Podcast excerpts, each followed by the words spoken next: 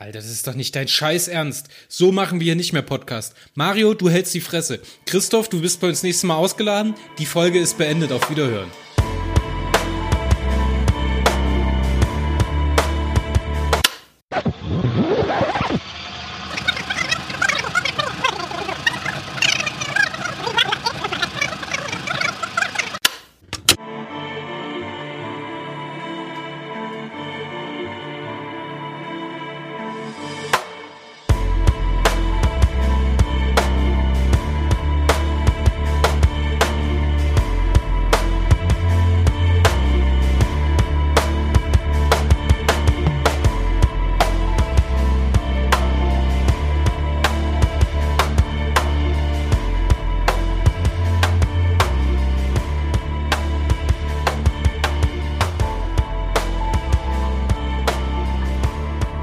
Herzlich willkommen zum dritten Teil. Zwischen Meinung und Wahnsinn. Heute am runden Tisch der guten Laune. Mario Stars. Hallo Mario Stars. Hallo. Ihm gegenüber der unvergleichliche, noch nie dagewesene und noch nie hier gehörte. Die bessere Hälfte von. Nein, kann ich das sagen? Die bessere Hälfte? Nein eine Hälfte von Radio Freies die hübschere, die hübschere Hälfte. Kämpft im Urlaub auch gegen das Imperium. Ich grüße Christoph Uhlen. Im Urlaub, wo bist du? Ich bin in Österreich. Hallo Christian, hallo Mario. Danke für die Einladung. Damit ist äh, Zwischenmeinung und Wahnsinn auch wieder äh, international. Und ich hatte jetzt von einem internationalen Hörer, Simonas, du bist an dieser Stelle sehr gegrüßt, wenn du das hörst. Der hört uns aus Amerika zu. Ähm, der bezeichnete dies hier als Elitendiskurs und das kann ich natürlich so nicht stehen lassen. Meine Herren, wir müssen heute unbedingt ein tieferes Niveau treffen. Ja, das ist ja gar kein Problem, ich bin ja dabei. Außerdem, auch wenn ich heute die Moderation ein bisschen übernehme, ich habe überhaupt nichts vorbereitet. Ich habe mir vorhin noch einige Notizen auf meinem Handy gemacht, über das ich vielleicht reden will, aber auch darüber habe ich mir bloß ungefähr 47 Sekunden, als ich beim Friseur gewartet habe, Gedanken gemacht. Dementsprechend ähm, müssen Christoph und Mario heute jetzt einfach mal zwischen rein. Ich muss, ich muss an der Internetverbindung ein bisschen was basteln, weil die ist abgehackt wie Sau. Ja, wir hören es gerade. Alles klar, wenn Christoph sein Leben auf die Reihe kriegt, Mario, du kannst ja schon mal anfangen. Ja, also ich könnte ja vielleicht mit was Sinnvollem anfangen. Also ich habe mich heute am Sack gekratzt. Hast du das auch? Ja, ungefähr 17 Mal. Ja, das ist ja doch schon mal immerhin ein Vorteil. Hast du dabei denn auch Haare gefunden? Ja. Ach, deswegen bist du zum Friseur. Ja, ja, da musst du mal, da musst du mal Ordnung Den habe ich jetzt gut vorbereitet. Ja, ja, ja, ja, ja, ja, ja, ja, ja, ja, ja. Scheiße, war der schlecht. Also der Build-up war dieses Mal sogar vielversprechend, aber das Payoff war wieder unterwältigend. Aber ich muss mal so ein paar Sachen, will ich mal loswerden. Zum einen, späte Rache ist gute Rache. Ich habe es euch auch intern schon ein bisschen anders erzählt. Ich werde es jetzt ein bisschen äh, entschärft erzählen. Äh, zwei Bekannte von mir die sehr öffentlich gegen Corona gewettert haben auf Facebook, sind jetzt mit Corona infiziert. Tja, das nenne ich dann später ausreichende äh, Gerechtigkeit. Ich muss ganz offen sagen, ja, das äh, hat mich nicht gewundert, das zu hören. Zum Zweiten, ich habe hier heute gerade mal meine Post aufgemacht. Das mache ich nicht jeden Tag. Ich bin ja überrascht. Also zum einen habe ich ja vom Chris ein äh, Päckchen bekommen, über das ich mich sehr gefreut habe, wo ich an dieser Stelle nochmal Danke sagen möchte. Bitte, bitte. Leider muss ich das Kabel noch besorgen. Es ist für ein sehr schönes Ständermikro. Damit habe ich endlich auch meinen Ständer zu Hause. Ja. Ja. Die wird auch ja. langsam mal Zeit. Ja, ich muss halt das Kabel noch besorgen. Und äh, vom Arbeitgeber, das gab es all die Jahre, dann letztes Jahr nicht mehr. Dieses Jahr gab es das wieder. Ich finde, das ist eine super Aktion. Wenn man Geburtstag hat, kriegt man eine Karte vom Chef. Plus Neben dem viel Glück und äh, alles Gute ist dabei eine Aktion Mensch glückslos Ach, für Quatsch. vier Wochen. Das ist ja toll. Doch. Das ist schön. Das ist jetzt nicht so viel wert in dem Sinne, aber ich finde die Geste an sich, ja, du hast zum einen äh, als Arbeitgeber was Gutes getan im sozialen Bereich. Du erfreust den Mitarbeiter mit einem Glücksspiel, wo er vielleicht die Chance hat, ein bisschen Geld zu verdienen. Also ich finde das toll. Das ist eine coole Idee, ja. Ja. Also ich habe es auch online gleich registriert, ne? Am äh, Samstag äh, oder so ist dann die erste Ziehung. Ähm, die letzten Male, ich habe nie was gewonnen bisher, was auch nicht schlimm ist. Darum geht's dabei auch nicht. Aber ich finde so diese, diese Geste, ja, statt, statt viele Chefs kommen ja vorbei. Äh, ich muss mal das Discord nebenbei ausmachen, sonst hört man wieder dieses Düdüt im Podcast, oder? Also beim Stream hört man's. Hört man's im Podcast? Nein. Dann lasse ich's an. Komplett unnütze Tangente und ich will dich an der Stelle noch unterbrechen, weil ich natürlich zum ersten Thema noch was sagen möchte. Keiner von uns wünscht natürlich jemanden eine ganz schlimme Krankheit ans, äh, an den Hals. Das ist, äh, denke ich, ein bisschen fehl am Platz. Aber man muss sagen, die äh, Wut und die Emotionen, die sich da äh, in mir aufballen, wenn ich solche Leute auf äh, Anti-Corona-Maßnahmen, Dingens, Kirchen, Demonstrationen sehe, dann muss ich sagen, kriege ich auch negative Emotionen in mir. Ne? Und äh, gerade auch in letzter Zeit, jetzt gab es ja in Berlin, glaube ich, wurde eine Demonstration untersagt. Heute. Heute? Ja. Heute äh, wurde so untersagt und sie wollen trotzdem demonstrieren. Das ja, wird dann, noch ganz derbe abgehen. Und dann hat man äh, wieder die äh, Bild-Zeitungsaufmacher gesehen, ja, jetzt greifen sie unser größtes, eine unserer wichtigsten Rechte an. Ist richtig, dass das Recht damit angegriffen wird, ne? Das steht komplett außer Frage, aber es geht natürlich um die Sicherheit jedes Einzelnen. Und ich muss mal sagen, was da zurzeit so in der Öffentlichkeit und mit Demonstrationen und äh, mit, wie sagt man dazu, Toxicity oder Toxizität in der im politischen und kulturellen oder gesellschaftlichen Diskurs stattfindet, das ist echt unter aller Sau. Dieser Attila Hildmann, dieses, dieser, ich mach mal Airquotes gerade Unmensch, ne? Also ich verstehe es alles nicht, was das alles soll. Das bringt weder jemanden voran, als dass es jemanden. Ich oute mich jetzt mal. Ich bin ein Maskengegner. Ich hasse die Viecher. Natürlich, ich hasse ich meine Maske auch. Ich finde es auch nicht gut. Ah, so, jetzt sollte besser sein. Ah. Und ich glaube auch nicht, dass die Dinger wirklich so schützen, wie man sagt. Nur, solange wie es verdammt nochmal Vorschrift ist, werde ich mich an diese verdammte Vorschrift halten, ob ich es einsehe oder nicht.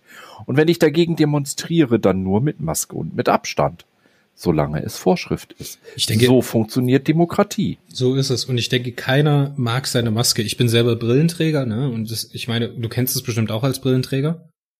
Jo. Bis du mal eine Maske gefunden hast, die so sauber anliegt, dass dir nicht ständig die Brillengläser beschlagen, ist mega ätzend. Gerade auf der Arbeit, wenn man mit Leuten redet, in einem Meeting ist oder sowas, oder keine Ahnung, im Laden steht und dann erkennt man die Kassiererin nicht und man versteht sie so schlecht, weil sie eine Maske aufhat und man muss dann die Zahl lesen.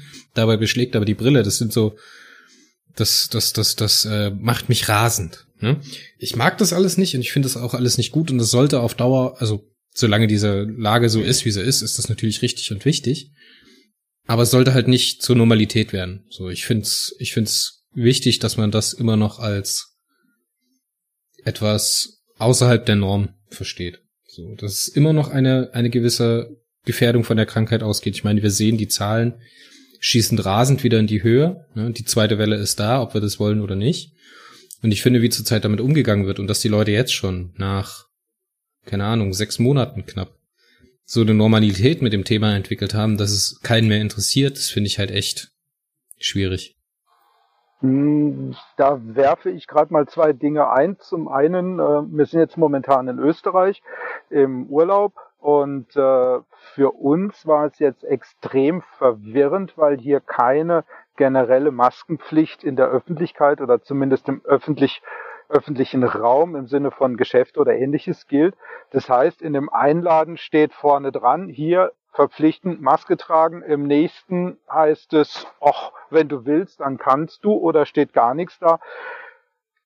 Wenn du jetzt dann so aus, aus Deutschland kommst und da ist überall Maske an und dir läuft dann das erste Mal im Laden einer ohne Maske durch über den Weg, es ist ein komisches Gefühl, es ist ein Scheißgefühl, es ist ein verwirrendes Gefühl.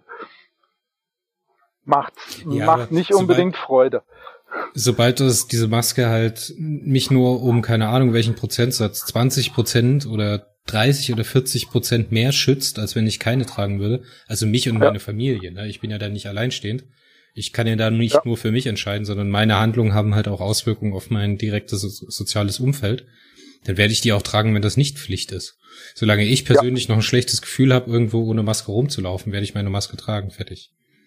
Wir auch. Also egal, ob wir jetzt hier in einem Lebensmittelladen waren oder wir war, äh, oder im Smites Toys, Smiths Toys, keine Ahnung, äh, wir haben die Maske auf. In dem Falle wirklich aus purem Selbstschutz. Und das Zweite, was ich da gerne einwerfen würde, du hast gerade eben gesagt, ah, nach einem halben Jahr werden die Leute schon müde, eine, eine Maske zu tragen oder sie haben Probleme damit, sich, ähm, sich noch an diese Situation im März zu erinnern. Ähm, meiner Meinung nach ist die Gefahr, die von Covid-19 oder SARS-CoV-2 ausgeht, zu abstrakt für die Leute.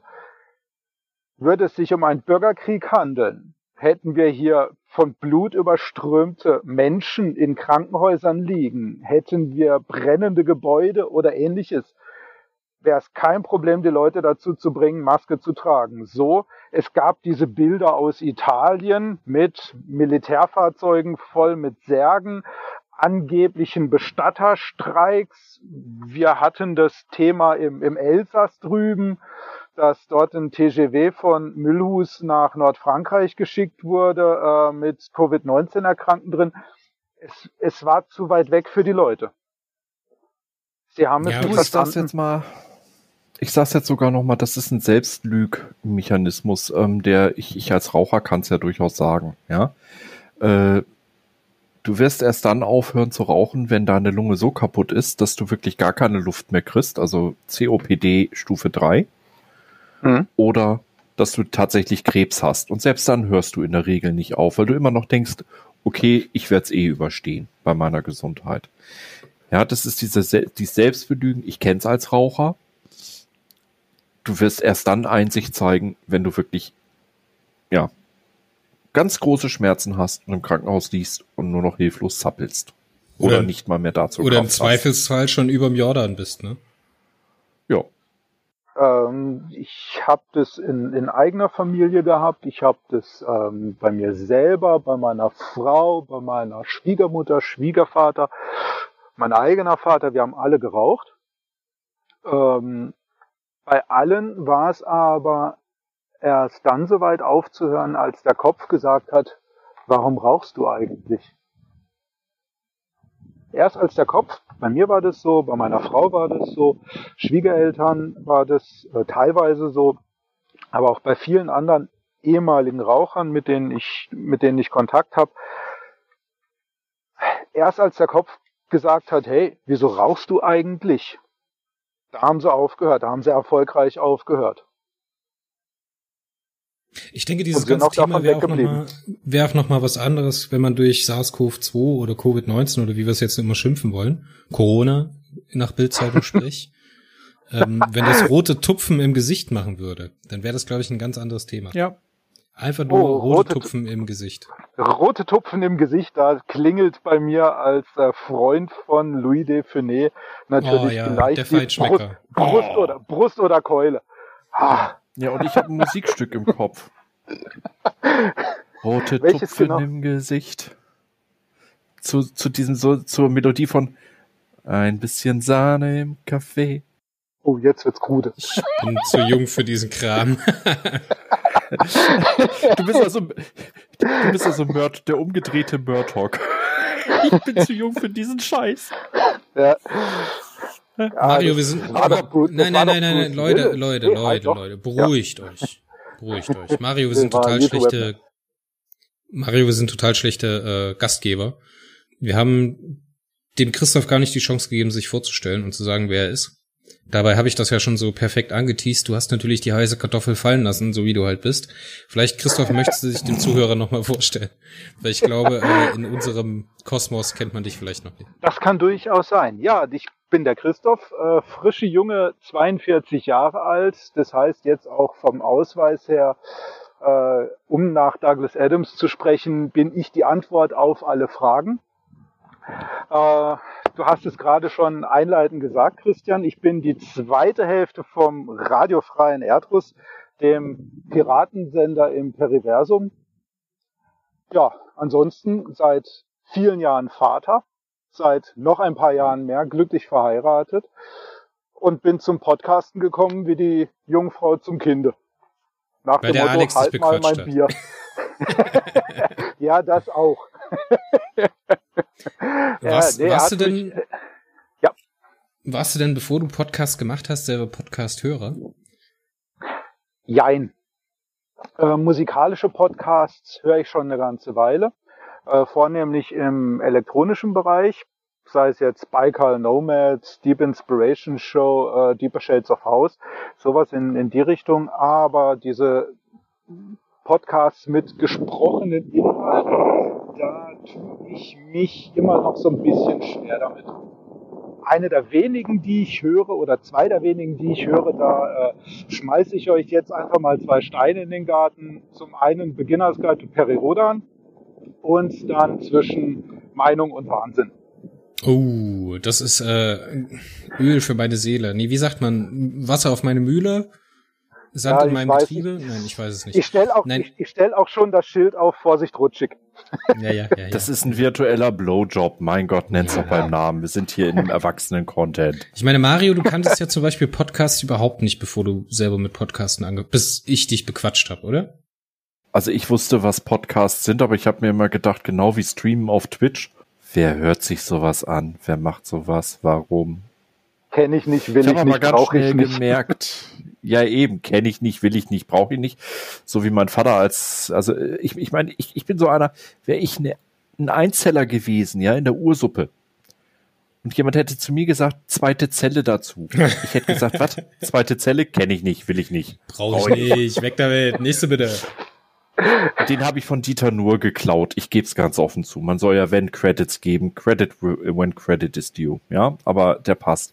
Nein, äh, ich habe mich echt immer gefragt, was soll der Scheiß? Und dann habe ich halt gemerkt, das ist ein sehr schöner Weg, meine völlig unmaßgebliche Meinung anderen um die Ohren zu hauen. Und die hören das auch noch gerne.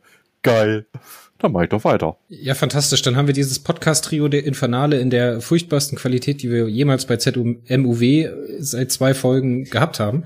Ich hoffe, dass ich das alles äh, im Schnitt ein bisschen retten kann. Aber wenn nicht ich, wer dann? Ne? Mario kann's nicht, Christoph kann's nicht. Das stimmt. Also äh, wenn ich bedenke, die zweite Sondersendung, was du da aus Markus Regler noch rausgeholt hast. Hey, also du bist ja quasi der Dieter Bohlen des Podcasts.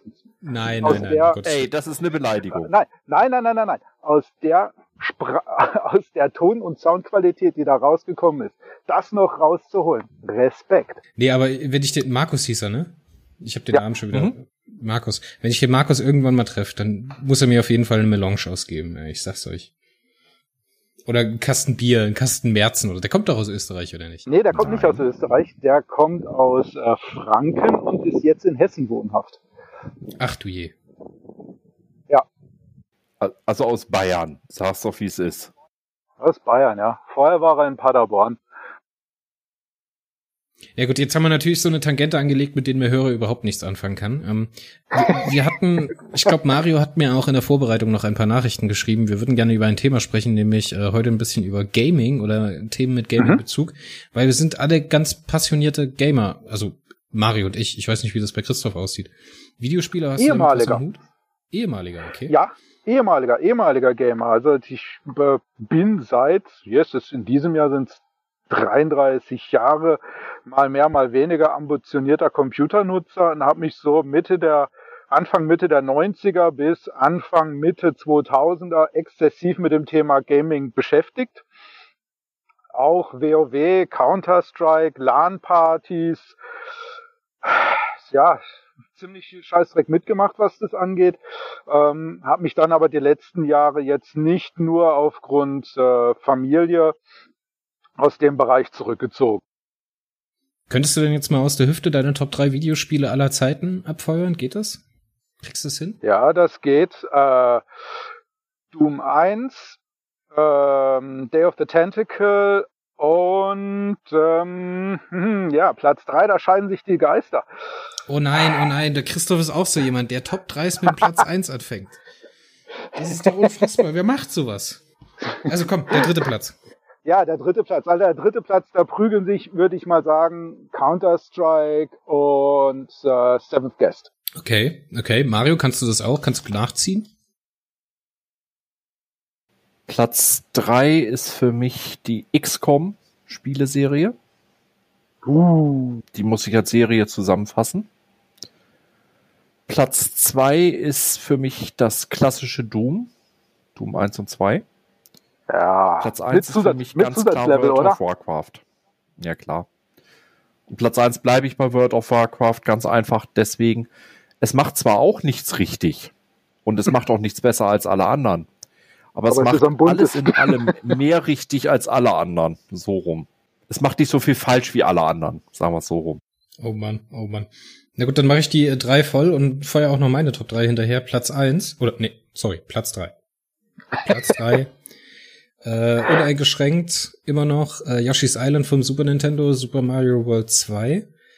Auf Platz zwei könnt ihr wahrscheinlich überhaupt nichts mit anfangen. Äh, Warriors-Spiele von Omega Force, nämlich relativ genau Hyrule Warriors, weil ich das in allen drei Iterationen, in denen das veröffentlicht wurde, mehrere hundert, hunderte Stunden gespielt habe und es wirklich, wirklich sehr, sehr stupide ist.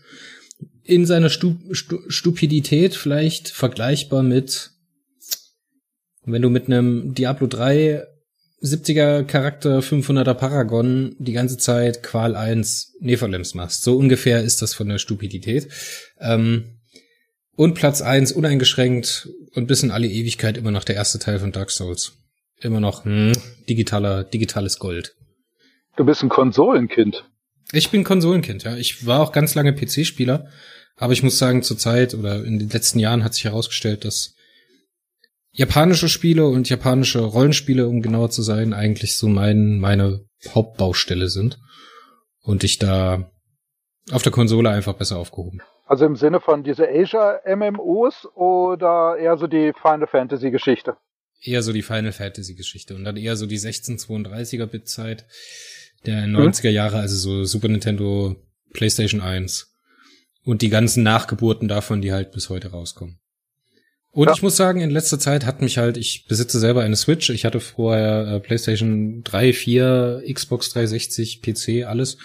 Aber mittlerweile benutze ich eigentlich bloß noch die Switch. Und mal hier und da ein bisschen PC. Passt einfach besser in meine Lebenswelt, weil die kannst du halt aus dem Dock rausreißen und einfach weiterzocken oder kannst halt Pick up and Play. Innerhalb von fünf Minuten hast du fünf Minuten Gameplay, weil das praktisch Mhm. keine Bootzeiten hat und ist, du nimmst es einfach in die Hand, hast, kannst dir fünf Minuten Spaß reinfahren und kannst es wieder weglegen und alles ist gut. Und du sparst dir verdammt viele Geldausgaben über die Zeit. Das ist leider Was, richtig, Hard ja. was, was Hardware angeht, ja. Ja gut, das ist halt so ein Problem, da bin ich halt auch relativ dran, weil für den ganzen Kram, den wir hier machen, braucht man ja dementsprechend auch die richtige Ausstattung. Äh, ja, ist egal.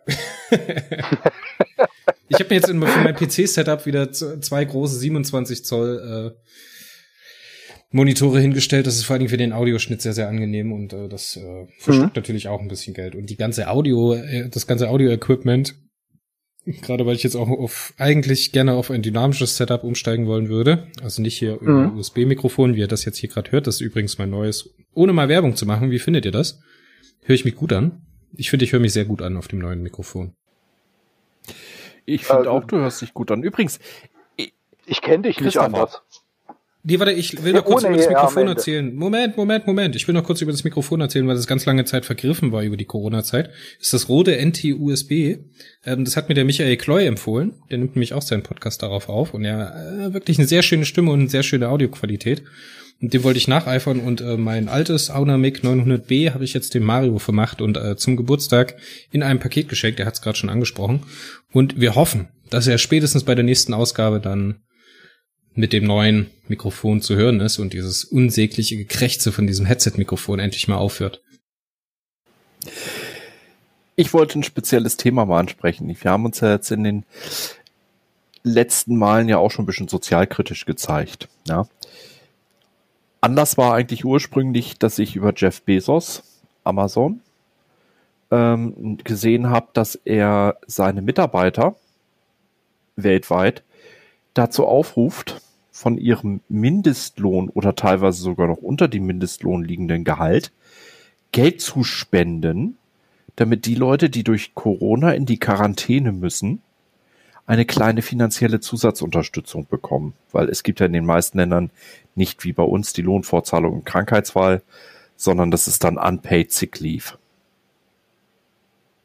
Das heißt, der reichste Mensch der Welt, der derzeit knappe 100 Prozent mehr Umsatz macht als vor Corona, der profitiert wie niemand anderes, ruft seine unterbezahlten und gegeißelten Mitarbeiter auch noch dazu auf, anderen Mitarbeitern zu helfen. Die gerade 100 Prozent äh, mehr Gewinn für das Unternehmen erwirtschaften bei selber Bezahlung, das ist unfassbar.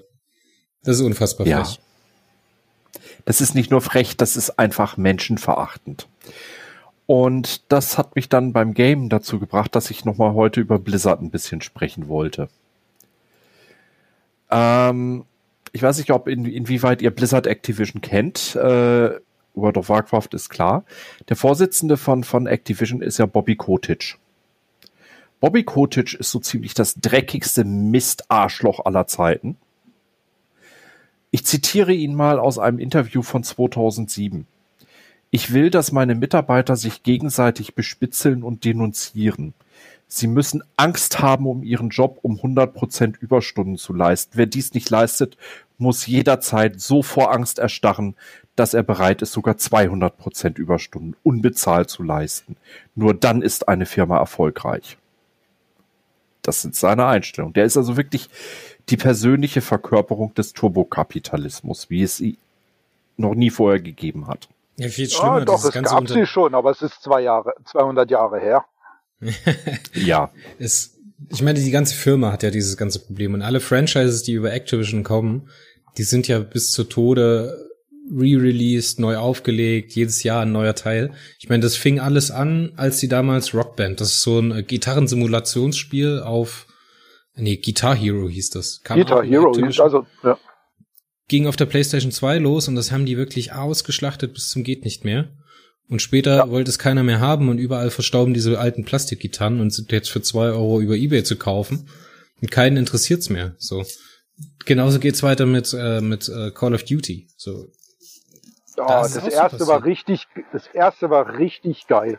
Mitte der 90er. Aber danach ging's, na, nur noch in die Tonne. Und sind halt, die sind halt immer, immer dem Trend hinterhergelaufen, indem sie selbst nie wirklich innoviert haben oder nur am Anfang innovieren konnten und danach eigentlich nur Dinge, die andere Games übernommen haben, äh, aus anderen Games übernommen und dann einfach wieder in die eigene Serie reingepackt und am Ende hat's auch keinen mehr interessiert. Ich habe früher auch total gerne mal so ein Call of Duty Teil gekauft und gespielt, aber dann später muss ich sagen, war es einfach immer wieder dasselbe. Und dann spätestens bei Modern Warfare 3 oder Black Ops oder keine Ahnung, wie die alle hießen, am schlimmsten war ja wirklich hier dieses Ghost, so auf dem PC. Das habe ich damals auch auf dem PC gespielt und das musste man ja auf einem 64-Bit-System spielen mit mindestens 8 GB Speicher. Sonst ist das Ding gar überhaupt nicht gestartet.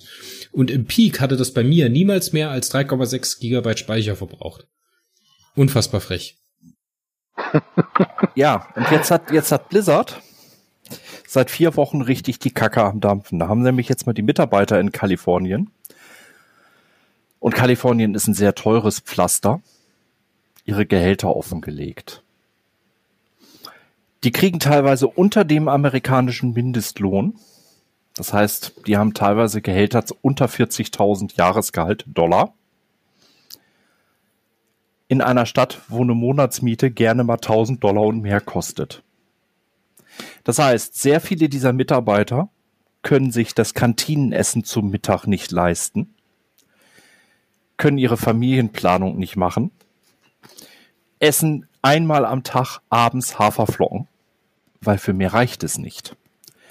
Jetzt haben die natürlich gesagt, okay, das kann ja wohl nicht sein, dass jetzt sich der Vorstand, der Bobby Kotick, eine Erhöhung, äh, eine Erhöhung seines jährlichen Bonus von 10 auf 30 Millionen gönnt. Und wir haben nicht mal genug, um satt zu werden. Er äh, sagt natürlich, die haben doppelt so viel Gehalt wie alle anderen Firmen in der Branche, weil sie kriegen ja 25 Jahre Lebensspielzeit für die Blizzard-Spiele und Merchandise aus dem Shop. Ja, versucht damit mal irgendwo zu bezahlen. Ne? Mhm. Äh, ja gut, mit einer Plüschfigur und, kannst du noch äh, den Hintern abwischen, aber das war's dann auch. ja. Und jetzt, jetzt kommt der Härtegrad, wo ich, wo ich sag, das ist schon fast ein einmaliger Vorgang. Blizzard Activision ist ja an der Börse. Jetzt haben die Börsenchefs tatsächlich schon gesagt, also die, die Aktionäre, die Hauptaktionärsversammlung, äh, Bobby, bei dir läuft grundlegend was schief. Also erstmal, du kriegst nur 10 Millionen, die haben also Veto eingelegt, er kriegt tatsächlich nur 10 Millionen. Und zweitens, dringend angeraten, die Mitarbeitergehälter um 50 Prozent zu erhöhen. Das heißt, die, die, die Geier von der Börse, ja, die, denen man eigentlich immer sagt, dass, dass er wirklich nur Umsatz über alles. Alter, die, die Leute, die dort wirklich das, das schlimmste Kapitalismussystem aller Zeiten fördern. Und die sagen dir jetzt schon, äh, das ist over the top, das geht so nicht. Also das ist ein einmaliger Vorgang. Also ohne jetzt, jetzt mal eine Lanze für Activision brechen zu wollen, aber ähm, Blizzard hat schon jeher Scheiße gezahlt. Es war, als WoW rauskam, da gab es ja noch diese ganzen Game Master, die überall rumgehirscht sind. Und da gab es ja dieses, ähm, dieses Serverfarm in Paris und dort war ja dann auch das europäische Blizzard Hauptquartier. Und die ganzen Game Master dort, die sind alle nicht reich geworden. Die durften alle buckeln, wie dies alle buckeln wie die Sau und waren alle eigentlich nur dabei, weil sie es cool fanden, weil sie es für den Lebenslauf haben wollten. Also von daher, es ist jetzt nichts Neues, dass bei Blizzard zumindest in der unteren Riege Scheiße gezahlt wird. Ja, aber es, es ist schon einmalig, dass das nicht nur Scheiße bezahlt wird, sondern dass tatsächlich die Aktionäre schon sagen, Leute, so geht es nicht. Ja, das ist natürlich ein pikantes Detail. Sagen. Ja, aber ich meine, Blizzard wird auch nicht schlauer aus den Sachen, die sie machen. Ne? Also hier Diablo Immortal, was sie für mobile Plattform, mobile Plattformen rausbringen wollten, so für Handys und Kram, mhm. haben die Fans weggeflamed, so weil sie wieder die falschen Entscheidungen getroffen haben. Und dann machen sie solche Sachen in so einer Zeit wie Covid oder Corona oder was auch immer. Ähm, aber ich muss sagen, wieso werden die nicht schlauer? Wieso machen die immer wieder dieselben Fehler, rennen mit demselben Schädel vor dieselbe Wand und es wird einfach nicht besser? Ich meine, andere Firmen machen es vor und da ist Nintendo auch wieder ein positives Beispiel. Die haben ja mit den letzten Quartalszahlen auch die Verdienstzahlen äh, ihrer Mitarbeiter rausgegeben. Und Satoru Iwata, der mittlerweile leider verstorben ist, ein absoluter Held ähm, der Videospiellandschaft der letzten 20 bis 30 Jahre, der hat auf die Hälfte seines äh, Lohns verzichtet und hat sich, glaube ich, auch keinen Bonus zahlen lassen. So wurde damals so gemacht und hat halt keiner zur Kenntnis genommen.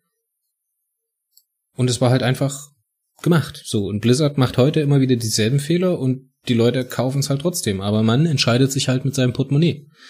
Und wenn man das nicht schafft, dann ist es halt Konsumentenproblem. Bei den Leuten ist es scheißegal. Die werden trotzdem ihr WoW-Abo weiterlaufen lassen. Du lässt dich auch von diesen äh, Seelenfängern fangen. Ne? Du hast auch ein WoW-Abo, spielst auch trotzdem WoW weiter, auch wirst es auch immer weiterspielen, dir jeder Erweiterung kaufen. Ich habe mir Diablo wahrscheinlich auch 47 Mal gekauft, Diablo 3, auf allen möglichen Plattformen und äh, ja, wir tun ja auch selber nichts dagegen. Also wir sind Teil des Problems. Colonel Jessup, did you order the code red? You don't have to answer that question. I'll answer the question. You want answers? I think I'm entitled. You want answers? I want the truth. You can't handle the truth. Ich habe den Faden verloren. Wir mussten einen kleinen technischen Halt machen. Ähm, wir waren irgendwo bei Blizzard hängen geblieben. Ich hatte gesagt, dass ich. Äh, du hast ich, äh, Nintendo angesprochen und den verstorbenen Vorsitzenden, der einfach von sich aus auf den Bonus verzichtet hat, den Leuten mehr gezahlt hat, seinen Angestellten, und das in der Presse sang- und klanglos untergegangen ist. Ja, genau. Und wir sind alle Teil des Problems, weil wir bezahlen ja trotzdem für die Produkte und ja. äh, bleiben bei den Produkten mit dabei. Und da ist WoW, ich meine, ich kann mich da selber gar nicht rausnehmen. Ich habe, ich glaube, ich Diablo 3 damals für die PS3 gekauft, für die PS4 gekauft, für die Xbox 360 gekauft, für einen PC mehrfach, weil ich meine Disk verschlammt habe und dann später einen anderen PC hatte und keinen Code mehr hatte. Dann habe ich es mir noch für die Switch gekauft und jetzt habe ich es noch irgendeinem Kumpel geschenkt. So. Wir sind ja immer Teil des Problems und ich, ich finde das ich ehrlich nicht. gesagt, ich finde das ehrlich gesagt schrecklich, dass, dass die Leute so ausgebeutet werden. Hm. Wir sind aber, aber auch Teil der Lösung muss man auch dazu sagen. Jetzt also nicht nur, indem du einfach solche Firmen nicht mehr unterstützt, sondern indem man einfach auch versucht, ähm, sich, will man sagen, jetzt kleinen Projekten zuzuwenden und dort direkt an die Entwickler herangeht. Zum einen das, zum anderen, ich habe das so gelöst, also Amazon meide ich, da bestelle ich nicht, da kaufe ich nicht, ich nutze die nicht. Genauso wenig wie Nestlé. Und World of Warcraft mache ich was sehr Besonderes. Äh, ich habe mit meiner Bank das schon einmal gemacht. Ich habe einen vier Jahre laufenden Spielaccount genommen. Ich habe die gesamten Gelder, die ich in vier Jahren dafür abgebucht bekommen habe. Das kannst du mit einem gewissen Einspruch bei der Bank, wenn die Bank mitspielt. Wir haben einfach die Gelder von vier Jahren zurückgebucht. Und jetzt hörst du auf, Hä? World of Warcraft zu spielen. Nö, ich habe mir dann einen neuen Account gemacht. Da stehe ich jetzt auf dem Schlauch. Das, muss, das musst du mal erklären, was du da gemacht hast. Das, da bin ich jetzt nicht mitgekommen. Ja, ist doch ganz einfach. Du machst eine Rücklastschrift. Über vier Jahre. Ja. Wenn du eine Bank hast, die dann mitspielt, also du kannst ja bis zu sechs ja? Wochen ganz ohne Begründung. Darüber hinaus kannst du ja äh, bei Begründung innerhalb der gesetzlichen Pflicht vier Jahre. Mhm. Und die Bank hat meine Begründung angenommen. Ich werde jetzt hier nicht öffentlich, weil das ja eigentlich schon, schon fast in Richtung Bestellbetrug geht. Ne? Sagen, also nicht nur fast, ich glaube, das ist Bestellbetrug. Hm, nicht, nicht ganz. Ja, es also ist schon, rechtlich ist es eine Grauzone. Es ist eine Grauzone, richtig. Äh, Sie könnten mich im Endeffekt natürlich zur, zur Zahlung dieser ganzen Gelder zwingen. Ja, das haben sie nie gemacht. Das ist dann deren Sache. Aber ich habe es halt nach vier Jahren alles zurückbuchen lassen. Also, aber wir, okay. du bleibst doch trotzdem Teil des Problems. Du konsumierst doch trotzdem weiter Blizzard-Produkte. Ja, insofern hast du recht. Ich meine. Da bin ich inkonsequent. Ich bin da auch total inkonsequent, weil ich will die Umwelt schützen, fahre aber trotzdem einen Diesel. So, das ist ganz schlimm. also ich halte Diesel für, für sauberer als Benziner. Das ist ja. grundsätzlich Quatsch, aber naja, ist ja auch egal. Also ganz ehrlich, ich glaube, wir brauchen uns alle über Autofahren und so weiter, was da an Schadstoffen entsteht, weniger Gedanken machen, als eher über solchen Blödsinn, Aprikosen aus Brasilien erst nach Thailand zu schicken, damit sie dort verpackt werden als Gelee und dann nach Europa oder in die USA geschickt werden. Ah, die gute Flugananas. Oder die fangfrischen Nordseekrabben. Frisch gepult in Marokko. Vor zehn Jahren, ja. Und dann auf Eis gepackt. also so, solange wir Frachtschiffe haben, die, die da mehr verbrauchen und mehr die Umwelt verpesten als 100.000 Diesel zusammen, brauchen wir uns um die, die Autos, glaube ich, noch die wenigsten Gedanken im Moment machen. Ja, vor allen Dingen so ein, so ein, so ein äh, Schwerölaggregat von so einem Riesenfrachter, ne? Das ist ja auch krass. Die verbrennen Diesel, damit das Ding überhaupt heiß genug wird, um das Schweröl mhm. verbrennen zu können. Das ist so krank. Das ist so widersinnig krank. Er ist eine Glühkerze ja. in äh, schizophrene, Aus schizophrene Ausdehnung. Naja, make it big. Aber wollen wir noch was Schizophrenes machen? Ich trinke meinen Kaffee äh, in letzter Zeit, also ich habe früher meinen Kaffee pro Tasse immer mit zwei Süßstofftabletten getrunken. Aspartam und so Süßstoff. Ja, ja, so viel Süßstoff, dass der Kaffee davon Krebs kriegt. Genau so ist es. Ich Hast du in der ersten Folge nicht was gezählt von wegen Kaffee muss schwarz sein? Ja, mittlerweile bin ich auch absoluter Schwarztrinker beim Kaffee. Früher habe ich das gemacht.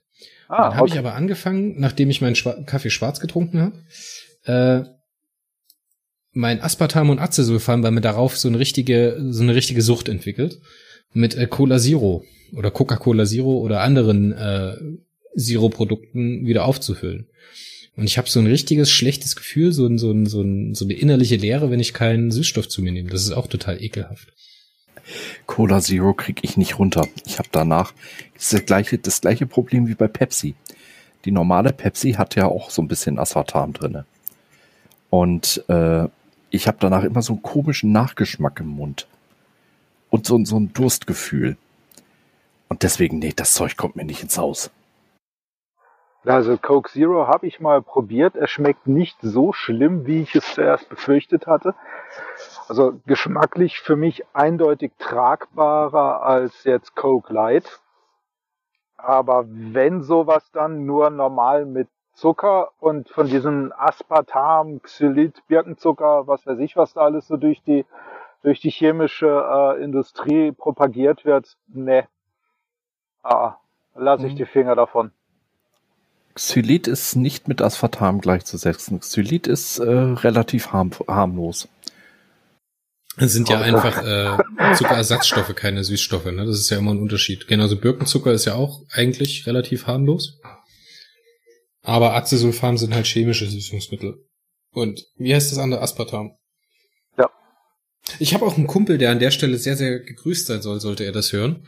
Ähm, der vertritt die Meinung, dass wir, dass die Menschheit sich irgendwann durch äh, Acesulfam und Aspartam, was ja auch nicht abgebaut wird in der Umwelt, ne, also je mehr wir davon produzieren, ist auf dem Erdball vertreten, sich selbst sterilisieren wird. Jo. Das wird unsere Apokalypse, wenn wir das nicht auf anderem Wege bewerkstelligen können. Das kriegen wir schneller hin. halt mal mein Bier. Ja, ich sag nur Mikroplastik, ne? Jetzt, wo sie die ersten äh, Obduktionen genauer mal gemacht haben und nachgewiesen haben in Menschen in, in küstennahen Städten, dass die äh, in der Niere, in der Leber, in der Lunge, überall im Körper haben sie Mikroplastik gefunden. Ist auch schon übelst krank, was in so einer Lunge alles rumhängt. Ich meine, viele Geruchsstoffe oder viele Rußstoffe die ja in der Luft unterwegs sind, das ist ja einfach Material, was mikromäßig klein ist und das sie dann einatmen und was einfach in der Lunge hängen bleibt. Ich meine, ich bin selber leidenschaftlicher Raucher und ich tue meiner Lunge auch nichts Gutes, das ist klar. Aber was selber so drehen oder Filter? Zigaretten? Selber drehen. Selber drehen oh. mit Filter. Aha, welcher Tabak? Äh, ein Pueblo, so wie glaube ich die ja. meisten. Warum fragst du das? äh, ich selber war auch jahrelang Raucher, bin dann umgestiegen, weil äh, mir die Zigarettenpreise oder die Schachtelpreise zu hoch geworden sind, von ähm, Filter auf äh, selber drehen. Und äh, ich bin dadurch zu einem genussvolleren Raucher geworden, weil ich, weil nicht so der blinde Griff zur, zur Schachtel. Ja, du zündest sie an. Zu dem Zeitpunkt war im, im Büro noch Rauchen erlaubt. Also sprich, du greifst in die Schachtel, zündest sie dir an, nimmst drei Züge, machst sie in den Aschenbecher, guckst das nächste Mal in den Scheiße, hat sie sich von alleine geraucht. So, und dann bin ich gewechselt zum, äh, zum Selberdreher auch mit Filter. Und dann musste ich erstmal meine Arbeitstätigkeit unterbrechen, um mich aufs Drehen zu konzentrieren, weil ich definitiv keiner bin, äh, der quasi mit geschlossenen Augen, eine Hand, lololololo, fertig ist die, fertig ist die Kippe gedreht. Ähm, nee, ich musste da für mich wirklich darauf konzentrieren und so habe ich dann angefangen, mit mehr Genuss zu rauchen. Bei entsprechendem Tabak hat sich dann natürlich auch die Anzahl der Schnorrer minimiert.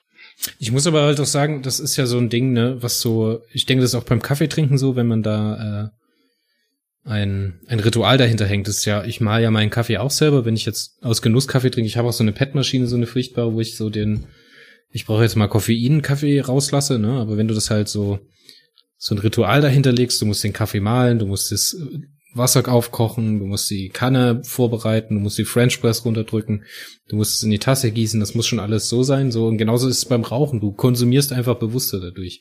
Und ja. wir müssen jetzt einfach mal harte Fakten nennen, ne? So ein Päckchen Pueblo kostet heutzutage, ich will jetzt keine Werbung machen für die Zigarettenmarke, äh, für die Tabakmarke, da gibt's auch noch andere, die wesentlich preiswerter sind, kostet 4,80 Euro. Mit so einem Päckchen Tabak komme ich so ungefähr eine knappe Woche hin. Das heißt, im Monat verbrauche ich so ungefähr fünf bis sechs Päckchen Tabak. Fünf bis sechs Päckchen Tabak sind bei 4,80 Euro. Hm, ja, könnt ihr euch selber zusammenrechnen, dann kommen halt noch für fünf Euro Filter und äh, Blättchen mit dazu. Wenn man da jetzt nicht unbedingt die minderwertigsten oder die preiswertesten nimmt, kostet das auch was. So alles in allem meinetwegen nochmal 10 Euro obendrauf. 40 Euro halt, im Monat. Ja, da bin ich halt wesentlich, wesentlich, wesentlich preiswerter, wie wenn ich mir jeden Tag eine Schachtel, eine normale Schachtel habe ich am Tag moderat, selbst wenn ich moderat geraucht habe, Filterzigaretten habe ich eine Schachtel am Tag geraucht. So. Ja. Das war bei mir dann auch der Grund, irgendwann umzusteigen. Wenn du mal so eine Schachtel anderthalb am Tag durchjagst und zu dem Zeitpunkt hat die Schachtel nur fünf Euro gekostet, ja, da fängst du irgendwann mal an nachzurechnen. Ja, ja, und dann habe ich das mal ausgerechnet. Ich meine, wenn du, wenn wir jetzt mal mit fünf Euro rechnen, was relativ einfach zu rechnen ist, bei einem 30-Tage-Monat, einer am Tag, sind das 150 Euro im Monat. Und ich hatte es mal zusammengezählt. Ich habe halt in, im Durchschnittsmonat so 240 bis 270 Euro für äh, Zigaretten ausgegeben.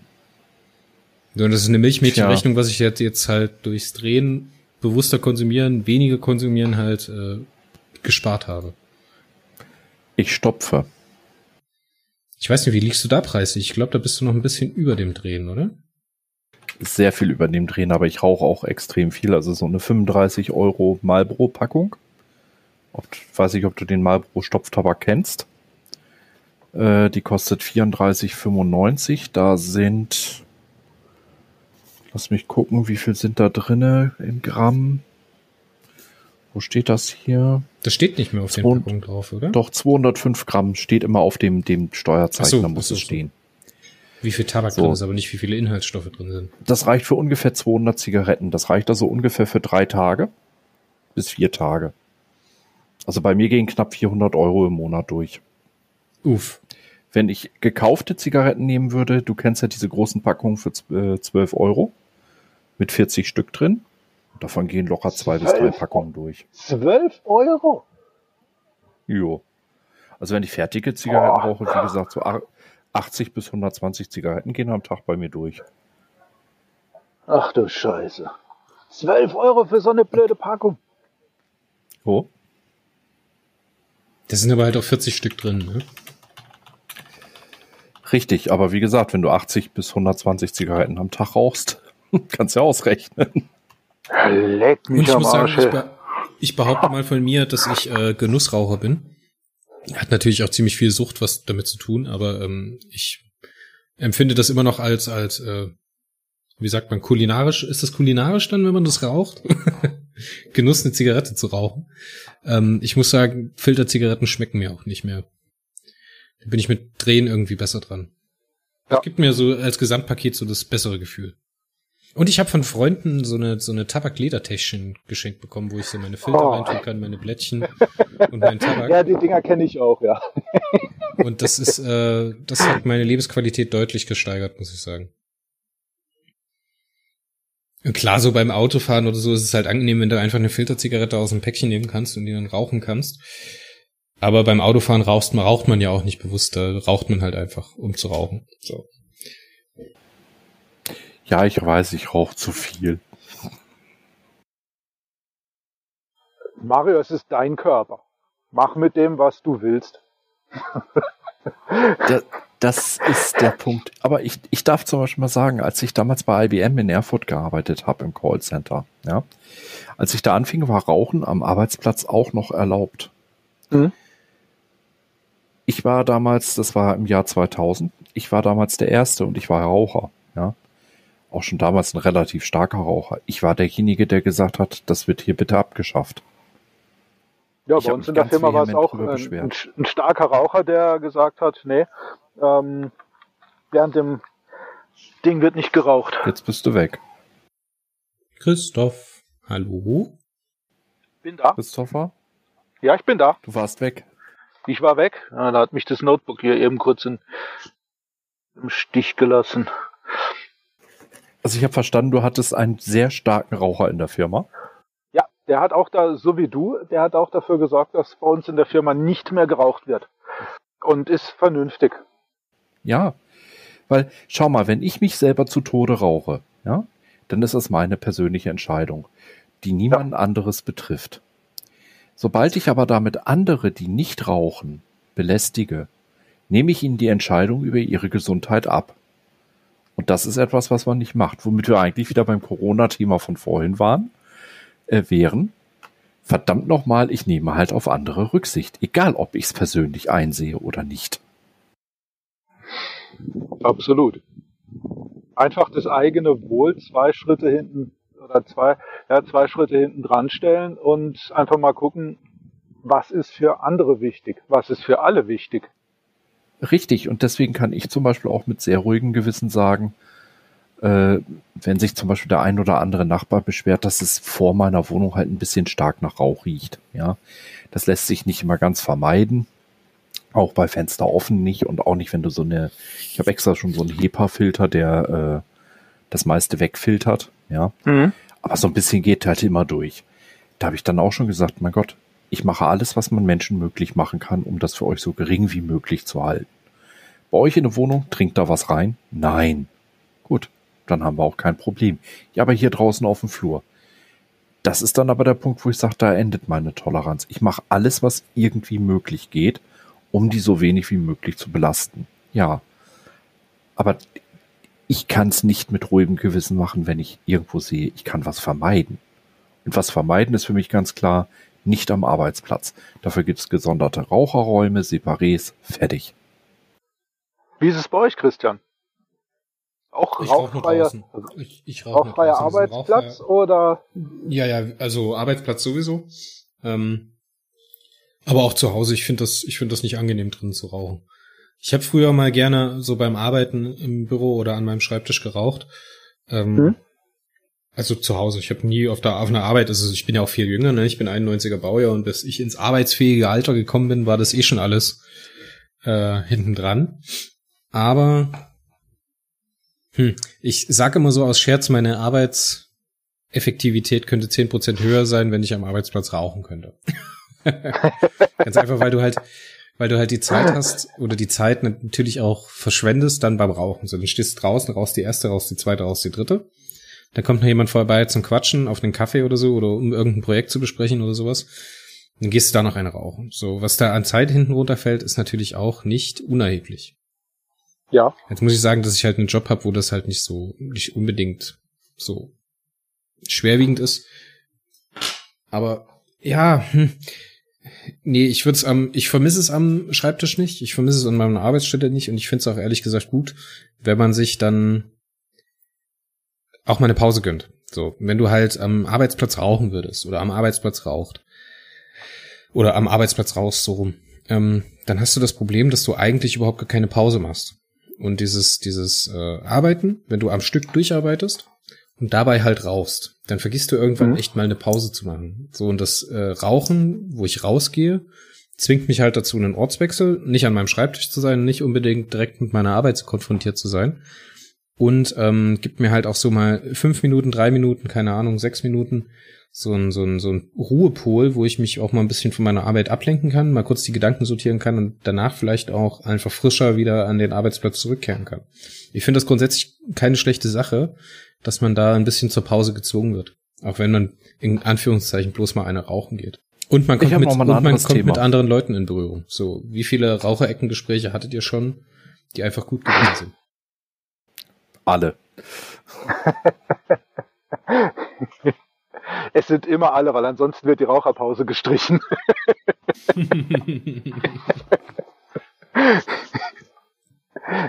Das ist aber auch etwas, das muss ich jetzt mal ganz kurz noch zu Ende führen, bevor Mario wieder abgrätscht. Ähm, das ist auch was, was so ein bisschen in der Arbeitskultur verloren gegangen ist.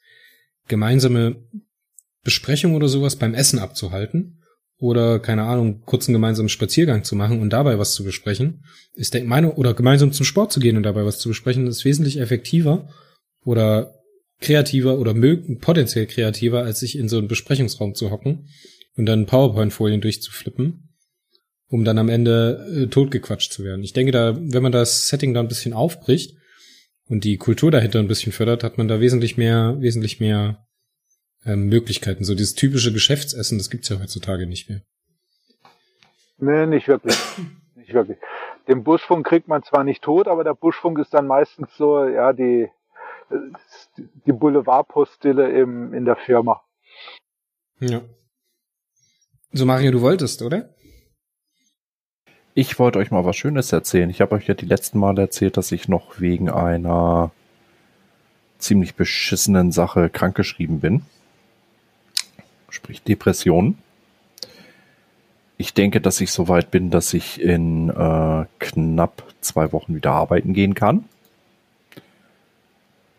Und das hat nicht zuletzt ein bisschen auch mit unserem gemeinsamen Hobby Perry Roden zu tun. Oh, das ist schön. Der Chris weiß es schon, worum es geht. Der Christopher noch nicht. Dann erzähl uns doch jetzt mal davon. Ich tue einfach ja, so, als wäre ich total überrascht. Okay, Mario? Nein. Ihr kennt Och, das, oh. ihr, ihr kennt die Soul. Also nicht das Raumschiff, sondern das Magazin der Fanzentrale, was zumindest vom Hörensagen her, ne? Natürlich, ich habe es noch nie gelesen. Es wird wohl in der hundertsten Ausgabe, da kommt demnächst die Jubiläumsausgabe, ein Artikel exklusiv für die von mir geben, weil die netterweise angefragt haben, ob ich nicht was schreiben möchte. Schön. Gibt zwar kein Geld, aber es ist, denke ich, der nächste Schritt in Richtung Professional. Uh, ja, herzlichen Glückwunsch. Cool. Und für unsere Radio Erdros Freunde so ganz unter der Hand demnächst mal die äh, äh, Dings, du, du, du liest die ja auch, Christopher, die äh, in den in den Erstauflagenheften, die Fanszene, ne? Ähm, ich blätter da drüber, ja. Das, was mich interessiert, das lese ich. Die Fanszene. Hm? Mache ich. Es gibt also offensichtlich, ich hoffe, das wird euch auch noch treffen, es gibt also offensichtlich auch Aufmerksamkeit für die Podcasts. Äh, ja, ja. Roman 3061. Waren wir drin. Echt? Ich guck das. Nee, ich habe die. Verdammt, ich habe die aus meinem Büro weggeräumt. Ich kann gar nicht nachgucken.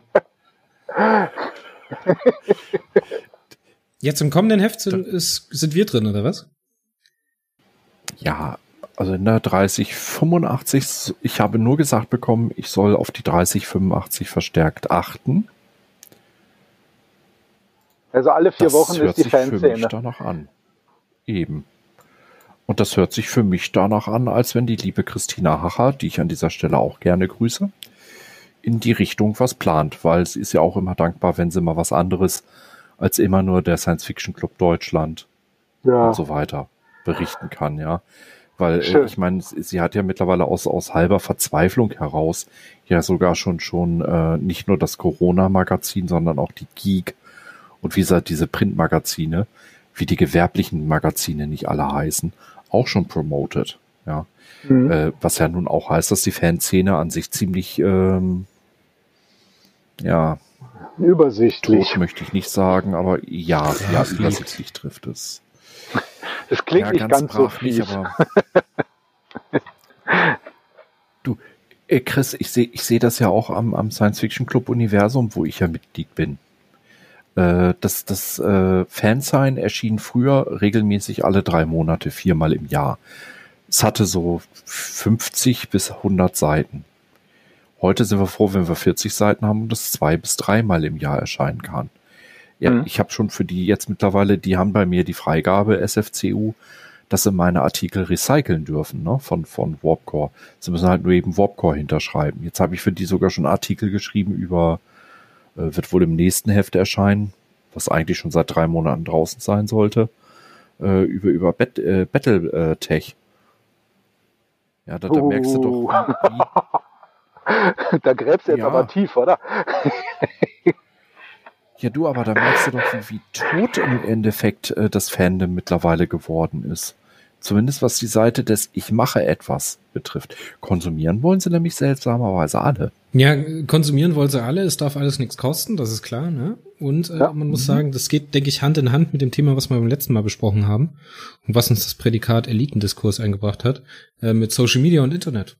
Ich denke, die äh, das über das Thema austauschen ist mittlerweile so schnell und so hochintensiv geworden, dass so Magazine mit so kleinen Beiträgen in, äh, in Fanszene, wie bei Perry Roden oder sowas,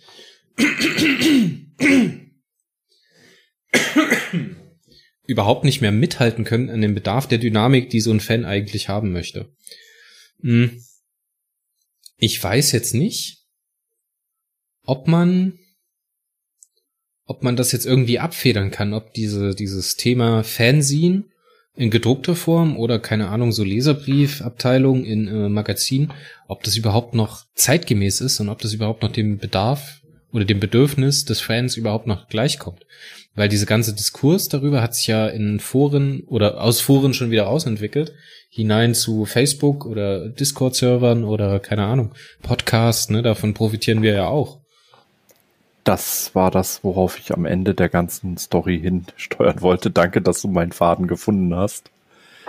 Also ich denke, äh, Christopher, das werdet ihr auch schon festgestellt haben. Man ist einfach wenn man es als Podcast macht, schneller in der Produktion, schneller im Release und es kann einfacher äh, konsumiert werden, weil man muss es nicht auf dem Klo beim Kacken. Okay, kann man im Podcast zur Not auch machen, aber man kann es halt eben auch auf dem Weg zur Arbeit genießen, ne? Ja, aber ähm, ich kann jetzt nur für uns sprechen, ähm, also sprich radiofreies Erdrus. Bei einem Leserbrief hast du einen direkten, einen direkten Response. Das heißt, du schickst einen Leserbrief an eine Zeitung, an eine, Redak eine Redaktion und dann schlägst du von mir aus am nächsten Tag oder ein paar Tage später oder ein paar Ausgaben später die, das Heft oder die Zeitung auf und du siehst, dass er abgedruckt ist. Das heißt, jawohl, das ist angekommen, was du gemacht hast, es wird honoriert. Bei uns jetzt hier Thema Podcast.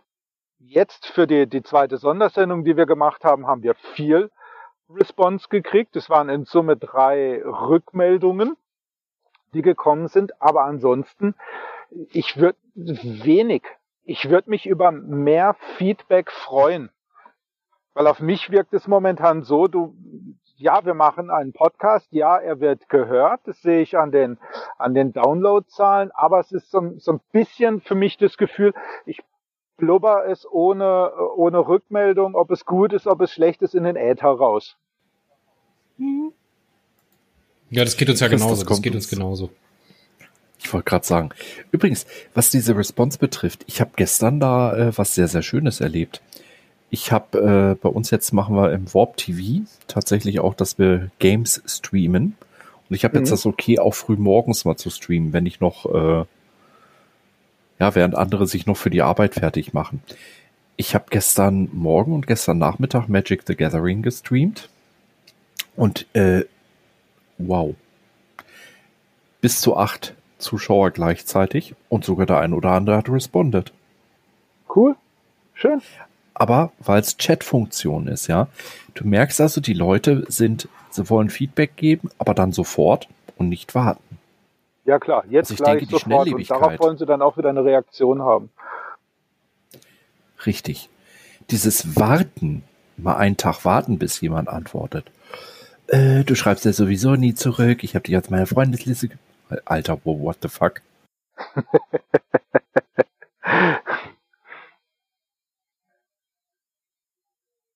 also ja, ich bin dafür, wir entschleunigen alle. Ja, ja, ja, nicht nur, nicht nur das Thema entschleunigen, sondern auch ähm, die Leute versuchen zu steuern.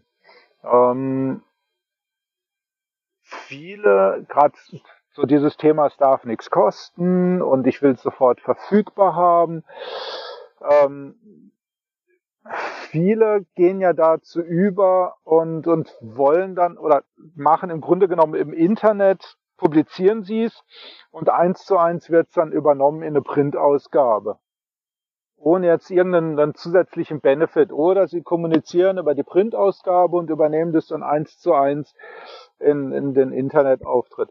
Was ich versuche bei uns zu machen, einfach um, um die Leute ein bisschen zu, zu steuern oder das Interesse auf all unsere Medien zugänglich zu machen. Ähm, zum einen, ich halte mich mit Eigenwerbung in dem Sinne zurück. Also ich finde es schön, wenn ein, wenn ein neues animiertes Titelbild äh, von einem, von, einer, äh, von einem Perry-Roman veröffentlicht wird. Aber was ich dann ein bisschen schade finde und was mich persönlich jetzt dann auch ein bisschen stört, ist, dass es dann durch sämtliche Perry-Gruppen durchgeteilt wird. So, dann kannst du mhm. wirklich danach gehen. Es fängt an bei Erbe des Universums, dann kommt äh, die normale Perirodan-Gruppe, dann kommt Perirodan visuell, dann kommt Mission Sol, dann kommt Olymp, dann kommt Terminus, so, dann geht er bing, bing, bing, bing, bing, geht's in, in Facebook los. Ähm, da, also wie gesagt, da halte ich mich ein bisschen zurück. Und dann versuche ich auch nicht überall das Gleiche zu teilen. Also sprich, es gibt Sachen, die landen bei uns auf dem Twitter-Account, dann gibt es Sachen, die landen bei uns in Facebook, dann gibt es Sachen, die landen bei uns auf der Webseite, einfach um, um dort ein bisschen Abwechslung zu bieten. Aber du hast vorhin was ganz Interessantes gesagt und da will ich nochmal einhaken. Ähm, den Unterschied zwischen einem Zeitschriftentext, einem gedruckten Text und einer äh, Web, einem Webartikel für ein Online-Fanzine oder Magazin. Das ist, denke ich, zwei unterschiedliche Genres. Ich denke, ein, ein Heftleser, der ein Heft kauft oder ein Magazin kauft, gedruckt am Kiosk, der hat ein anderes Bedürfnis dem Text gegenüber als jemand, der das im Internet liest. Ich denke, der Konsum unterscheidet sich grundlegend. Auch zu Zeiten von E-Book, auch zu Zeiten von, von, von meinetwegen Facebook, Twitter, YouTube, you name it. Ich denke, da ist immer noch ein ganz, ganz großer Unterschied. Ich habe an einen gedruckten Text einen wesentlich höheren Anspruch an erstens Recherche, zweitens Komposition und drittens Konsistenz. Also wie liest er sich? Was macht er mit mir? Ist es hat er eine Appellfunktion und so weiter und so fort? Und ich denke, so müssen wir auch im Thema Podcast mittlerweile denken, dass so ein Podcast ein ganz anderes ganz andere Möglichkeiten hat, jemanden anzusprechen oder ein Thema aufzubereiten, als es ein Text hat, nämlich auf einer wesentlich subjektiveren, persönlicheren Ebene. Durch das es fängt, Audio. Es fängt allein schon damit an, wenn ein Text geschrieben ist, wenn er in den Druck gegangen ist, wenn er auf Papier gebannt ist, Du kannst ihn nicht mehr editieren. Geht nicht. Es ist so geschrieben und wenn dann irgendwann auffällt, dass äh, im Pschyrembel die, was war das, die Steinlaus drin steht, dann und die Steinlaus gar nicht existiert, ja, dann ist das halt so. So, bei allen mhm, anderen Die Steinlaus Elektron ist Loriotis. Ja, So, oder die ganzen Bundestagsabgeordneten, glaube ich, in Summe sind es zehn Bundestagsabgeordnete, die immer wieder auftauchen, die es gar nicht gibt. es ist auf Papier gebannt, es ist festgehalten und du kannst es nicht editieren. Ich habe ein paar Jahre lang habe ich Foren betreut oder halt eigene Foren. Meistens war es dann irgendwas mit WoW-Gilde oder Space Pioneers. Ich habe überall die Editierfunktion abgeschaltet. Die Leute sollen sich gefälligst Gedanken drüber machen, wenn sie etwas schreiben und danach nicht hingehen so, oh scheiße, das habe ich falsch formuliert, oh, ich editiere und editiere und editiere und später siehst du dann, dieser Beitrag wurde 438 Mal editiert. Mhm. Dann lieber nochmal ausformuliert in einem zweiten Statement nochmal eine Facette hinzufügen als ja. dem Urtext. Ja, klar. Das ist aber guter und schlechter Journalismus. Ne? Ich meine, es gibt auch viele, viele Texte, die immer wieder, die später auch eine Relevanz entwickelt haben. Es gibt so paar Reden von Reich Ranitzky oder keine Ahnung von zeitgenössischen Politikern, die halt heute auch noch äh, in gewissen Büchern abgedruckt sind und editiert sind. Dafür gibt's dann auch immer überarbeitete Versionen, neue Übersetzungen und so weiter und so fort. Oder ich meine, wir machen es ja auch, ne, wenn halt so Fakten anders gesetzt sind. So, auf einmal verändert sich was, ist dort verfügbar und dort verfügbar. Dann wird so ein Text halt nochmal editiert, aber das gibt's dann natürlich auch in der Druckversion. Natürlich. Es gibt die überarbeitete Fassung etc. pp. Und viele Leser nehmen das überhaupt nicht wahr, dass das nicht mehr die Urfassung ist, sondern eine überarbeitete Fassung. Silberbände, ja. meinetwegen. Ich denke, uh, viele Leute, die Geschichtsfälschung. Die sich nicht damit, uh. Nee, nee, nee, nee, nee, nicht Geschichtsfälschung. Moment. Aber viele Nein, Leute, die die Silberbände. Silber, war jetzt auf die Silberbände bezogen. Da gab es ja, diese die, die Silberbände in die Hand nehmen, gerade als, gerade als Einsteiger in die Reihe. Ich bin ja auch da aufs Glatteis geführt worden. Ich hätte die auch mal gekauft, ohne zu wissen, dass es eine überarbeitete Fassung ist, in dem halt Teile fehlen. So. Dann wird halt immer so lapidar angedeutet, ja, es wurden ähm, Teile gestrichen, die für die Gesamthandlung nicht wichtig sind, etc. pp. Aber was da eigentlich mit dem Text passiert, dass der halt überhaupt nicht mehr kulturgeschichtlich, ne, dem Urtext oder dem eigentlichen, der eigentlichen Momentaufnahme funktioniert. Hm? Ja, mein Gott. Ja, bitte? es hat keiner die Null gewählt, Mario. Ich liebe euch auch. das Fräulein vom Amt wollte keiner. Übrigens, ich habe dich die ganze Zeit mit Christoph Fair angesprochen. Warum ja, korrigierst du mich nicht? Ach, ich wollte nicht so kleinlich sein, aber es ist schön, dass du es merkst.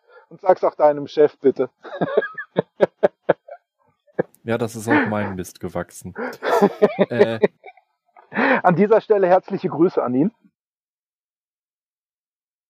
Das werden wir ihm zu hören geben. Sag mal, Chris, äh, was mir aufgefallen ist, du nennst dich ja Chris McCoy, ne? Hm. Und Leonard, ne? Ja.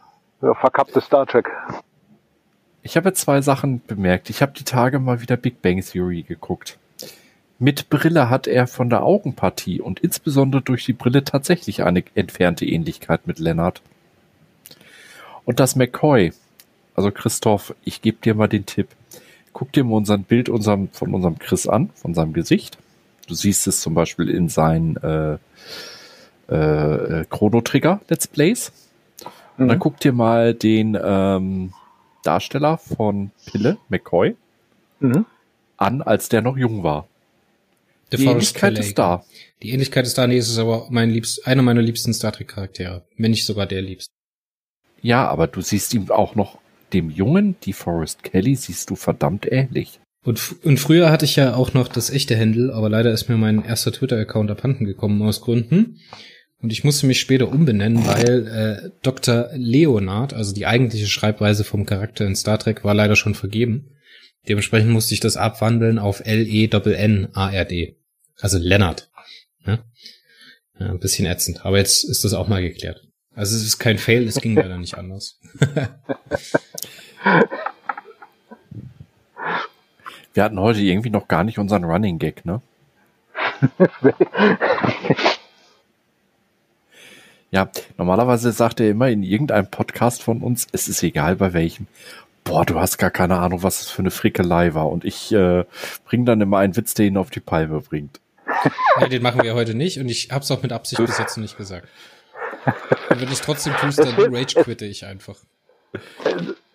Der, der gute alte Kickban, ja. Aber von dir fehlt noch der, der niveaulose, gepflegte Altherrenwitz. Ja, pass auf, dann macht der Mario, deckt der Mario sich in der Zwischenzeit äh, mal einen Altherrenwitz aus. Dann später machen wir noch uns einen Running Gag und dann Rage quitten wir aus dieser Folge raus. Ich habe aber trotzdem noch einen Punkt. Ich habe nämlich ein bisschen meinen Konsum überdacht und umgestellt. Ich habe ja seit kurzem habe ich die wahnwitzige, den wahnwitzigen Entschluss gefasst, äh, die äh, Neo-Serie komplett in den Taschenroman zu sammeln, also als Hardcopy. Ich bin auch schon ein gutes Stück weit. Ähm, leider stagniert das bitte zurzeit ein bisschen, weil ich keine Zeit habe, mich drum zu kümmern. Aber ich äh, lese gerade die Heftroman oder die, wie sagt man, Taschenromane? Taschenromane, ne? Taschenbuch, Taschenromane? Das sind Taschen, Taschen, äh, Taschenhefte, ja. Genau, die lese ich gerade und ich muss sagen, ich habe mich jetzt versucht, ein bisschen drauf zu konzentrieren, aus Genuss zu lesen. Und wenn man das macht hier für äh, Warpcore arbeiten, Podcast managen oder halt sowas wie Beginners Guide zu machen, dann kriegt man irgendwie Routine rein und versucht dann immer redaktionell zu lesen. Kennt, ich weiß nicht, ob ihr das auch wahrnehmt, den Unterschied zwischen redaktionell lesen und wirklich aus Genuss lesen. Ich habe das bei mir ja. total gemerkt, dass ich im Lesen mich darauf konzentriert habe, meine Notizen zu machen oder Besonderheiten zu erkennen oder ähm, Dinge, krude Dinge rauszuarbeiten, gerade bei den äh, 1 bis 19. Und ich weiß nicht mittlerweile, ob ich wirklich den Periodenheften 1 bis 19 gerecht geworden bin in der Form. So. Jetzt habe ich mich aber mal ein bisschen darauf konzentriert, mir wirklich meine Zeit zu nehmen und meine Notizen erst später zu machen. Wir machen das ja jetzt äh, für den Beginner's Guide to Perry Road Neo, wo wir äh, erst eins bis vier, dann acht, äh, fünf bis acht besprechen wollen. Ähm, und habe mich jetzt ein bisschen drauf verlegt, wirklich mir die Zeit zu nehmen und das genussmäßig zu lesen. Und das ist ein ganz anderes Lesen. Das ist aber, glaube ich, mit Neo ein bisschen besser möglich als mit der Erstausgabe, gerade den ersten Heften. Und ich muss sagen, das macht mir gerade so eine unfassbare Freude. Und ich lese hm. das wirklich und ich lese das wirklich gerne und ich will halt auch wissen, wie es weitergeht. Und teilweise ist, führt mich halt Neo auch mal gerne so aufs Glatteis, dass ich überhaupt mir, also manchmal hat man das ja so, dass man einen Roman in der Hand hat und die ersten 30 Seiten liest, dann eigentlich schon das Ende vom Roman kennt. Wisst ihr, was ich meine? Ja. So, und mhm. Neo führt mich halt durchaus mal aufs Glatteis, dass ich überhaupt gar keine Ahnung habe, wie sie jetzt gerade in den ersten acht Bänden, wie sie da aus der Nummer jetzt wieder rauskommen wollen. Und das finde ich so gut, das habe ich echt lange nicht mehr gehabt. Und das ist so ein, ein, echter Genuss, der mich auf eine ganz andere Art und Weise glücklich macht, als es jetzt äh, so redaktionelles Lesen von irgendwelchen Romanen ist, was dann halt so ein Automatismus entwickelt und so eine Schizophrenie. Ganz ernsthaft, ich habe heute versucht, äh, von Brian Herbert die Prequels zu äh, Die und der Wüstenplanet nochmal anzufangen, ne? Nicht mit dem Speedreading-Tool, sondern wirklich zum Genuss. Und dabei ist mir genau das passiert, was du schon hattest äh, und was mich auch manchmal dazu bringt, an Warpcore ein bisschen die Lust zu verlieren. Das weiß Marco aber auch, dass ich solche Phasen habe. Du liest es und du hast im Hinterkopf immer wieder, oh, wie bringe ich die Szene jetzt am besten oder ist die relevant für ein Review? Alter, schalt doch mal den Kopf ab mit deinem fucking Review. Ja. manchmal wünscht, ich wünsche mir manchmal die Zeit zurück, wo ich wirklich meinen privaten Blog für mich hatte, wo ich nur das Bild des Romans gepostet habe, den Hefttitel hingeschrieben habe, nur geschrieben habe, hat mir überhaupt nicht gefallen, scheiß Heft, Nazi-Sprache, fertig. Ja. Christoph, nimmst du das auch wahr? Hast du auch dasselbe Problem? Ich meine, ihr nehmt es ein ähm, bisschen locker, ne? ihr, Ihr äußert bloß eure, eure eigene Meinung eigentlich zu den Heften, so zumindest was ich bis jetzt gehört habe von euch. Ja, also wir gehen da sehr subjektiv oder also wir gehen da ausschließlich subjektiv an die Sache ran. Wir wollen gar nicht so sehr in die Tiefe gehen, ähm, wie es andere gemacht haben oder wie es andere machen. Bei der Erstausgabe, ich nehme euch jetzt da bewusst raus. Die Beginners Guide fand ich mit jeder Folge immer besser. Insbesondere, Danke. dass du auch so, so kritisch, äh, Christian, dass du so, so kritisch an die Sache rangegangen bist. Wirklich so als Neuleser und einfach mal doof stellen, fragen. Ähm, machen wir gar nicht. Es gibt andere, die wollen das so äh, machen, die sind da drin viel besser als wir. Aber zurückzukommen zum Thema redaktionelles Lesen. Ich kenne es bei mir, wenn ich einen Roman habe, der mich so definitiv nicht mitreißt. So, ähm, ja, hermetische Botschaft zum Beispiel. Fand ich ein grausames Buch, grausamer Roman. Die ersten mhm. zwei Kapitel waren geil oder zweieinhalb Kapitel waren richtig geil, aber danach, boah, das ist quälen. So, ich muss es aber lesen weil ich natürlich auf der einen Seite beim Zyklus am Ball bleiben will und auf der anderen Seite natürlich auch durch den Podcast einen gewissen Zwang habe, es zu lesen. Und dann versuche ich natürlich auch dann Stellen zu finden, okay, die sollten erwähnt werden, die müssen erwähnt werden. Ähm, da bin ich glücklicherweise durch das Lesen auf dem Tolino ähm, in dem Vorteil, dass ich dort direkt markieren kann und teilweise auch Kommentare setzen kann. Aber es ist definitiv ein, ein anderes, ein anstrengenderes Lesen als äh, ja, wenn ich jetzt aus Lust und Dollerei etwas zu mir nehme, weil ich es konsumieren möchte und nicht, weil ich es konsumieren muss. Das ist hart, wie wir uns unseren eigenen Genuss kaputt machen. Was heißt kaputt machen? Man hat natürlich, man generiert auf eine andere Art und Weise Freude, wenn man das dann halt so macht.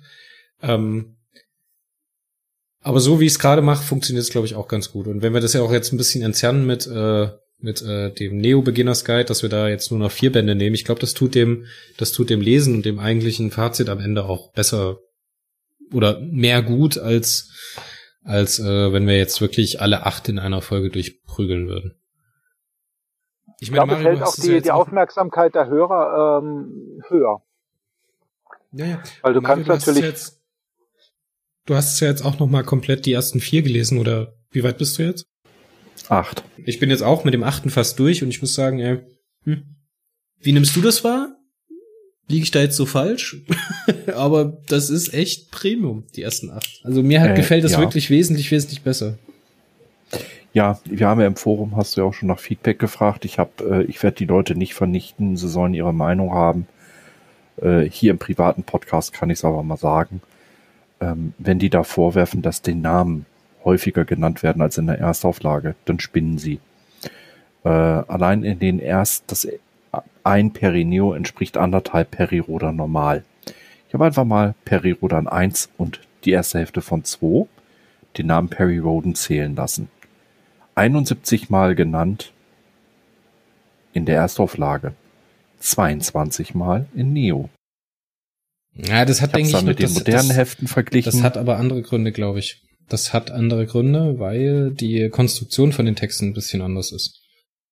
Richtig. Die Namen werden tatsächlich außer der Perry Roden etwas öfters genannt in Neo, was einfach daran liegt, dass du teilweise Personen drei, vier, fünf, sechs Hefte gar nicht siehst und dann tauchen sie wieder auf. Und in Neo wird dir nicht nochmal die ganze Vorgeschichte erzählt. Mit zig Wiederholungen. Da musst du das im Gedächtnis haben. Das ist eine der Stärken und gleichzeitig Schwächen der Serie. Und dadurch hast du halt häufiger, weil du auch viel mehr Personen hast, häufiger die Bezugsebene wechselst, brauchst du natürlich die Namensnennung auch etwas häufiger. Na gut. Aber insgesamt, es ist, wenn ich das alleine mit, mit, mit was, was du sagtest, ob, ob das Premium ist. Äh, mir wurde heute richtig übel. In Peri Rodaneo 8 wird eine Szene beschrieben, äh, wo sich Bully beschwert, dass um den ähm, Amazonas herum, um die letzten paar tausend Kilo, äh, Quadratkilometer ursprünglicher Urwald auf dem Planeten, der noch halbwegs ja 2036, ist, genau. richtig. Mhm. Und 2036 haben wir offensichtlich alle anderen Urwälder vernichtet. Der wird von der Nationalgarde bewacht und trotzdem wird er brandgerodet. Und wenn ich mir dann die Nachrichten aus Argentinien und Brasilien angucke, die Herrenautoren haben damals 2011 bereits gewusst, wie wir vor die Hunde gehen. Sie haben sich nur um zehn Jahre verschätzt und es zehn Jahre zu spät angesiedelt. Soweit ist das alles nicht mehr weg. Ne? Aber ich denke, das heben wir uns, das heben wir uns auch für den, für den Talk zu, im, im Beginners Guide. Ich würde sagen, der letzte inhaltliche Chunk ist damit abgearbeitet, zumindest von meiner Seite, außer ihr habt noch was. Also ich, ich würde ganz gern den Christoph nochmal dabei haben mit besserer Sprachqualität ein andermal. Ja, aber es muss der oder? aber dann mit, schlecht, mit schlechterer Aussicht. dann sitze ich zu Hause vorm Rechner. Hier sitze ich jetzt quasi unter, unter Sternen, Sternenhimmel. dann würde ich den Mario noch um seinen Altherrenwitz bitten und dann äh, Rage quitte ich äh, aus der Folge hier raus. Also, eine Frau kommt übel zugerichtet zum Arzt was ist mit Ihnen passiert, meint so der Arzt, ne? Jedes Mal, wenn mein Mann betrunken heimkommt, verdrischt er mich. Da kenne ich ein gutes Mittel. Also wenn Ihr Mann das nächste Mal betrunken nach Hause kommt, einfach mal Kamillentee gurgeln. Hilft garantiert. Vier Wochen später kommt sie wieder zum Arzt. Herr Doktor, Herr Doktor, es ist unglaublich, aber es funktioniert. Sehen Sie? Einfach mal die Fresse halten. Alter, das ist doch nicht dein Scheiß Ernst. So machen wir hier nicht mehr Podcast. Mario, du hältst die Fresse. Christoph, du bist das nächste Mal ausgeladen. Die Folge ist beendet. Auf Wiederhören.